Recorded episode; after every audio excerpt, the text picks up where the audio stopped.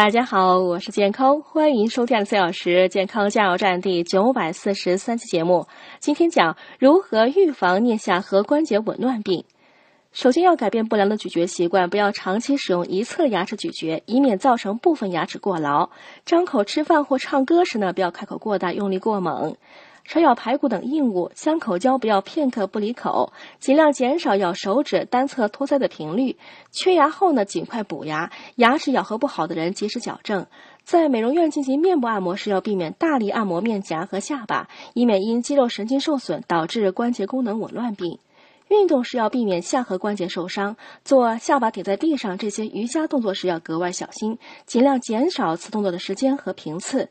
要保持平和的心态，注重饮食、睡眠、适度运动，提高免疫力和对钙的吸收率，避免骨质疏松诱发颞下颌关节紊乱病。